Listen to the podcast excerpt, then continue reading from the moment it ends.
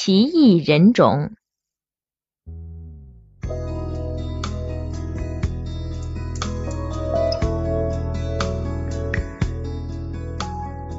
在地球上生活着的黄种人、白种人和黑种人，这早已为人熟知。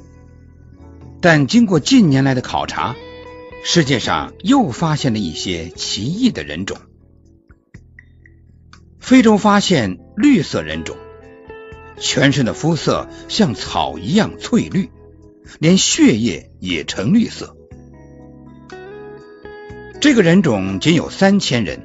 至今过着穴居的原始生活，在撒哈拉大沙漠还生活着一种人数很少的蓝种人。蓝种人极力避开同其他人种接触。探险队员正在设法查清他们的生活习惯以及他们的人口数。生活在津巴布韦东北部边界地区的赞比西谷一带的德玛族。很多人的脚只有两只脚趾，他们的双腿细而长，被称之为鸵鸟人。他们可以用一只脚夹起一瓶啤酒，倒进另一只脚夹住的杯子里。阿拉伯尼旦斯人更为落后，每个人都还拖着一条没有完全退化掉的猩红的尾巴。他们居住在我国西藏。和印度阿萨密之间，那里有一个叫巴里帕里的辽阔的区域。除无法归属的稀有人种外，地球上至今还生存着另一些归属不明的部落。譬如，在今天的澳大利亚，还按石器时代的生活方式生活着一些为数不多的原始人。澳大利亚记者杜立克曾访问过他们，报道说，他们身高六英尺，蓬松的头发，全身裸露。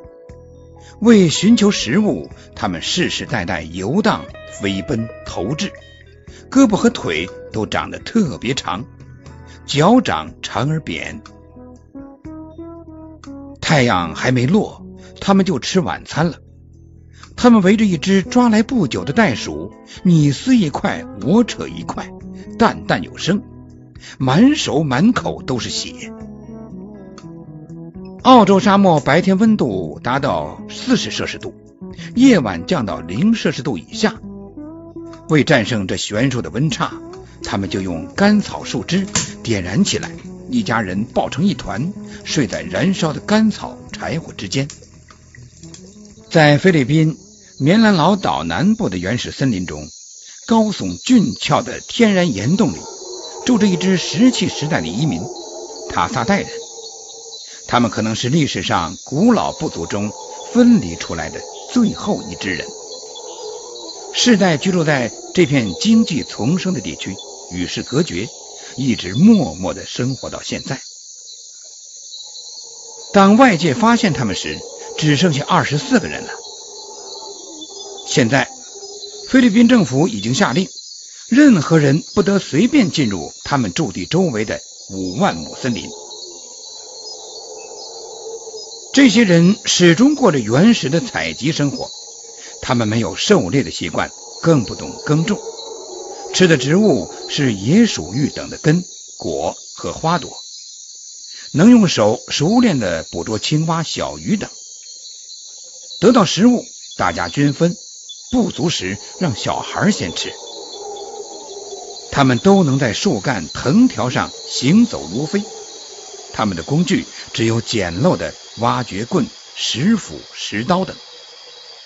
他们集体穴居在岩洞中，靠钻木取火以取暖和照明，用树叶和竹筒储存食物、水。没有衣服，男女都用树叶为腰。没有用于计算和数字和计时的方法，工具共同使用，没有私有观念。塔萨代人的发现给我们提供了一个研究原始社会的活力证，是民族学家和人类学家最感兴趣的课题。在非洲刚果民主共和国的伊图里热带森林里，居住着约四万姆布地人。这个部族的男子身高一点二二到一点四二米，体重不超过四十千克；女子就更矮小，他们年满十岁就不再长高。他们的住房是用树枝和干香蕉叶搭成的椭圆形的小茅棚。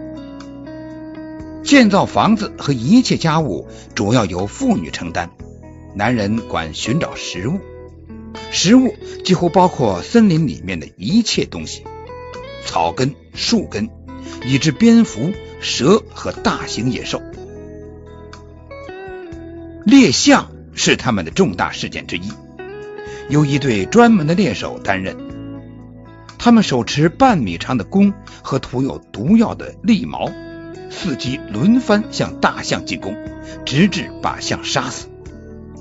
每杀死一头象，全村的人就像过节一样喜气洋洋。印度南部的雅瓦人明显属于黑人，他们的体温正常情况下是三十八摄氏度。西藏地区的朱洛巴人和康巴人。也属于身材矮小的人种，身高一般在一点二米左右。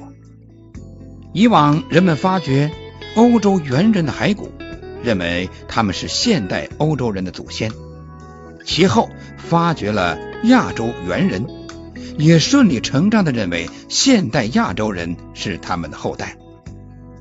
这种说法到一九八七年被加州大学的生化学家否定。已经站不住脚了。